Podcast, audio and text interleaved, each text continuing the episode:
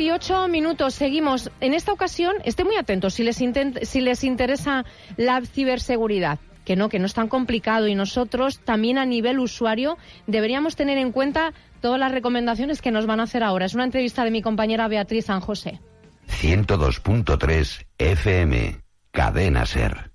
Pues sí, Ana, resulta que el mes de octubre es el mes europeo de la ciberseguridad y por eso al otro lado del teléfono pues está Mónica Valle, que es autora de Guiaburros Ciberseguridad, eh, que nos va a hablar un poco pues sobre el tema. Muy buenos días, Mónica. Muy buenos días, Beatriz, ¿cómo estás? Bueno, eh, muy bien. Este libro es una como una especie, ¿no? De colección de consejos, pues para mantenernos seguros en la era digital.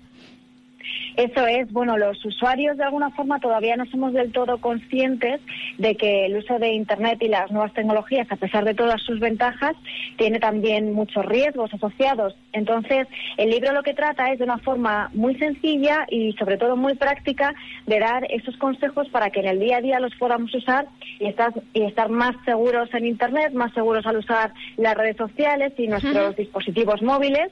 Y bueno, pues al fin y al cabo tener esa concienciación de que la ciberseguridad es necesaria en la sociedad en la que, en la que vivimos.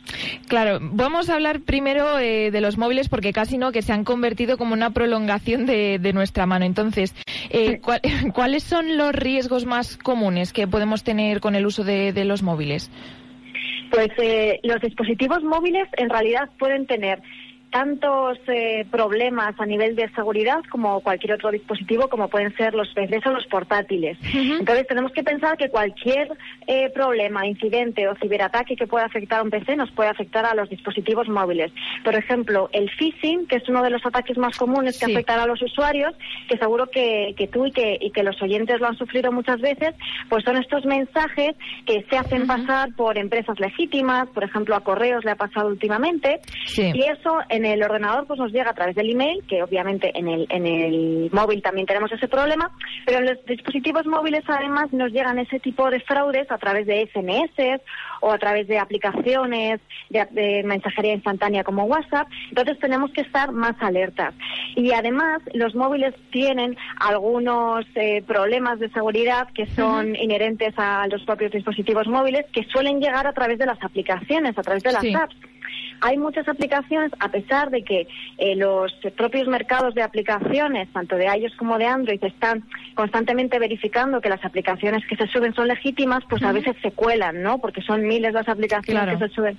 Entonces, a veces se cuelan aplicaciones fraudulentas que se hacen pasar por otras, eh, que las imitan o aplicaciones que pues que dicen eh, que hacen cosas que, que no tienen mucho sentido, ¿no? Pues por ejemplo, eh, un escáner que con el que puedes ver a una persona sin ropa, ¿no? Pues esto se ha subido a la, a la App Store y hay gente, miles de personas que se lo han descargado creyendo que esto era real cuando en realidad lo único que hacía era instalar un, un software un, software malicioso, un troyano en el dispositivo móvil, ¿no? Entonces tenemos que tener un poco ese sentido común de que si algo parece que no es real, pues no lo es, y, y también tenemos que verificar y que contrastar que las aplicaciones que nos estamos descargando sean las legítimas. Claro. Y a ver, a lo mejor esto suena un poco peliculero, ¿no? Pero se pueden, por ejemplo, o sea, un ciberdelincuente podría escuchar nuestras llamadas en el teléfono o, por ejemplo, colarse en las cámaras del teléfono y ver a través de ellas? Lo que me estás eh, preguntando pues son aplicaciones o mm, más bien programas maliciosos que se denominan troyanos, ¿no? Eh, y entonces este tipo de aplicaciones maliciosas lo que sí que consiguen es tomar el control del dispositivo. Pueden ser en los móviles y, también en, otros dispositivos como los PCs. Y esto en realidad cuando nos descargamos una aplicación lo que tenemos que mirar son los permisos que le estamos dando a esa aplicación. Mm, algunos piden acceso al micrófono, a la cámara, a los contactos, a la localización. Entonces tenemos que pensar, si nos estamos descargando una aplicación que es, pues, por ejemplo, para editar fotografías, pues es lógico que quiera acceder al carrete de fotos, claro. pero no tiene sentido que quiera acceder al micrófono. Entonces tenemos que pensar que si nos descargamos una aplicación que pide más permisos de los necesarios, a lo mejor es porque quiere tener de alguna forma, no tanto ya eh, ese control a nivel de espiar, pero sí que quiere tener nuestros datos, pues porque a nivel comercial, digamos, es como es más rentable. Al final, ese tipo de, aplicaciones que sí que pueden a lo mejor acceder al micrófono, a la cámara para espiarnos, existen y se pueden hacer. Pero también es cierto que, son complejas de realizar. Es decir, que realmente para que a ti como usuario te llegue una aplicación así, pues alguien tiene que tener un, una necesidad, un objetivo de llegar hasta aquí concreto, porque es un, algo muy complejo de realizar, es un ataque muy complejo y muy dirigido. ¿no? Lo que sí que es más común, más frecuente y, se hace constantemente es obtener esos datos de, los usuarios con el objetivo de ganar dinero. Porque al final piensa que, bueno, alguien que quiera espiarte sí puede llegar a hacerlo, pero lo más común es que quieran ganar dinero a través de tus datos. Es como el cibercrimen ahora mismo se está lucrando y se ha convertido en un mercado que gana cantidades ingentes de dinero. De hecho, eh, unos estudios recientes ponían el cibercrimen, si por ejemplo lo comparásemos con un país, sería la decimotercera potencia del mundo en cuanto a, a, dinero que ganan, ¿no? A nivel de un país como Rusia. Entonces, al final lo que quieren es dinero. ¿Y cómo consiguen ese dinero? Pues con nuestros datos, ¿no? Claro. Si podemos limitarles los datos que les damos, pues mejor y más protegidos estaremos también nosotros y nuestra privacidad, claro. Claro, es que es algo que yo creo que la gente no nos llega a entender, porque cuando se les dice, tienes que proteger los datos, realmente, eh, claro, la gente que es eh, anónima, ¿no? Dice, ¿y para qué van a querer mis datos? Eso es, sí, esa es la pregunta más común que se hace y a mí muchas veces me lo preguntan, pero ¿para qué lo quieren? Bueno, pues a lo mejor tú piensas que, tus datos no son valiosos, pero sí que lo son y muy valiosos. Por ejemplo, em, en, la, denominada dark web, ¿no? Esto que a veces se menciona, la deep web, bueno, pues es, em, son todos esos eh, esas webs, esos eh, datos que no están disponibles en una búsqueda a través de, un buscador de la web superficial como puede ser Google, ¿no? Hay que buscar un poco más para encontrarlo. Pues ahí hay verdaderos mercados en, en, en, el apartado oscuro, más oscuro de la web, ¿no? Verdaderos mercados, pues como un Amazon o como un eBay que estamos tan acostumbrados, pues los ciberdelincuentes pueden acceder a esos mercados y algo tan sencillo como un par de clics pueden comprar datos de tarjetas de crédito, datos de cuentas de Netflix, de redes sociales, eh, de cualquier cosa que se nos ocurra, de cualquier cuenta online o plataforma online que se nos ocurra. Y eso al final son nuestros datos. Entonces, eh, tenemos que pensar que nuestro usuario, nuestra contraseña, son eh, caramelitos para ellos que un usuario o una cuenta a lo mejor ganan un dólar o tres dólares con ellos, pero si son miles o millones, pues se lucran, ¿no?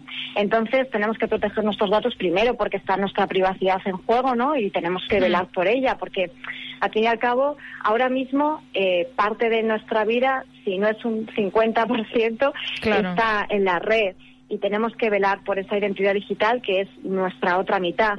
Y también porque, oye, tenemos que poner freno a ese cibercrimen porque si se sigue haciendo más grande, al final va a ser mucho más difícil luchar contra él. Claro, y bueno, eh, hablando de lo de la identidad digital, eh, un montón de datos nos los dejamos, sí que es cierto, en las redes sociales, fotos, vídeos, hmm. ubicaciones. Entonces, un poco cómo podemos protegernos también en ese sentido. Pues sí, la verdad es que a veces estamos un poco sobreexpuestos en las redes sociales y publicamos un poco más de lo que deberíamos. Debemos tener en cuenta que las propias eh, redes sociales nos permiten configurarlo y, configurar los parámetros para que sean un poco más eh, difíciles de acceder o proteger cierta información que, queremos que sea privada. Por ejemplo, a lo mejor no necesitamos que nuestro perfil de Facebook sea público y que pueda acceder cualquiera a través de Google incluso, ¿no? Pues a lo mejor lo suyo sería eh, configurar la privacidad, que además eh, lo han ido poniendo cada vez un poco más sencillo, ¿no? Sí. Era un poco más complicado y farragoso, pero ahora es más sencillo. Accedes a la configuración de seguridad y privacidad y lo vas configurando los distintos parámetros, pues oye, para que no eh, pueda ser indexado por Google, esa cuenta de Facebook, para que esté cerrado a personas que no sean nuestros amigos. Y además de eso, pues oye, ¿por qué no también limitar el número de publicaciones que subimos? Porque se han visto y se siguen viendo pues eh, personas que un poco por desconocimiento publican que se van de vacaciones, a lo mejor publican alguna foto que les geolocaliza dónde está su casa, que geolocaliza a lo mejor dónde está el colegio de los niños, que publican demasiadas eh, fotografías de, sus hijos, de menores, y eso pensemos que todo lo que publicamos en Internet se queda ahí. Por mucho que lo borremos, existen, eh, existen programas y empresas que se dedican a absorber y a recoger y a guardar y almacenar en sus servidores todo lo que publicamos en Internet. Es decir, que si tú publicas un tweet o publicas una foto en Facebook, esas, eh, esos em, programas, esas empresas lo recogen. Aunque tú lo borres después, eso ellos se queda lo siguen teniendo. Porque hay muchas empresas que, que, oye, que utilizan esos datos luego pues para inteligencia artificial, para mejorar sistemas de machine learning, pero también eh, pues eh, la policía lo utiliza a veces, todo eso que se recoge en Internet, para realizar investigaciones. ¿no? Entonces pensemos que cualquier cosa que publicamos, aunque luego lo borremos, alguien ha podido hacerlo. Con una simple captura de pantalla se puede hacer. Claro. Entonces, ¿por qué no pensarlo un par de veces antes de publicar algo que no sea realmente necesario? ¿no? Y ya, por último, claro, es que estamos hablando ¿no? de datos que a lo mejor eh, publicamos en las redes sociales, pero, por ejemplo, eh, la nube, eso que hay gente que todavía no se aclara muy bien qué es, claro, en la nube tenemos un montón de datos. Eh, ¿Corren peligro, no? Pues eh, depende. La nube, Sí. básicamente, eh, es uh, un, un ordenador grande, un servidor en el que están almacenados esos datos. Es decir, hay un sitio físico con un servidor en el que están almacenados nuestros datos. Sí. Puede estar en España, puede estar en Estados Unidos o puede estar en cualquier otro país en función de, de la, de la empresa que, lo esté, que hayamos contratado, ¿no? Y, por ejemplo, los grandes servidores, eh, los grandes proveedores de cloud, eh, pues que todos usamos, ¿no? Esas, Sí. eh, esos grandes cloud, pues Google Drive o el de Microsoft, Hmm. pues eh, han velado mucho por la seguridad de sus usuarios y por mantener esos datos seguros porque porque va en, porque les, les interesa eh, que, se asocie a la confianza, ¿no? Porque si no dejaríamos de usarlos Claro. inmediatamente. Entonces, eh, normalmente usar ese tipo de, de servicios eh, no, no supone un problema para la seguridad. Eh, la nube eh, es una tecnología que, bueno, se habla ahora como si fuese algo nuevo, pues realmente Sí. lleva muchísimos años desarrollándose y ya te digo que simplemente es que los datos, en vez de estar alojados en tu ordenador, en tu dispositivo, están alojados en otro servidor de otra empresa a la que tú le estás cediendo el poder de gestionar esos datos, ¿no? Entonces, lo único que tenemos que asegurarnos es que de la empresa a la que le estamos Hmm. eh, dando este poder de control de nuestros datos y de almacenarlos, pues que, que sea de confianza Claro. y asegurarnos de que lo está haciendo pues como debe ser.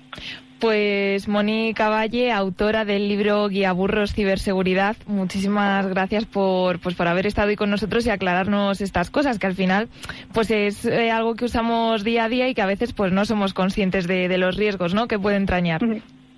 Bueno, muchísimas gracias a, a vosotros por dar visibilidad a este tema, que bueno, como decía, creo que es importante que la gente tome un poquito de conciencia, así que Sí. gracias, gracias de verdad a vosotros. Muchas gracias a ti, hasta luego.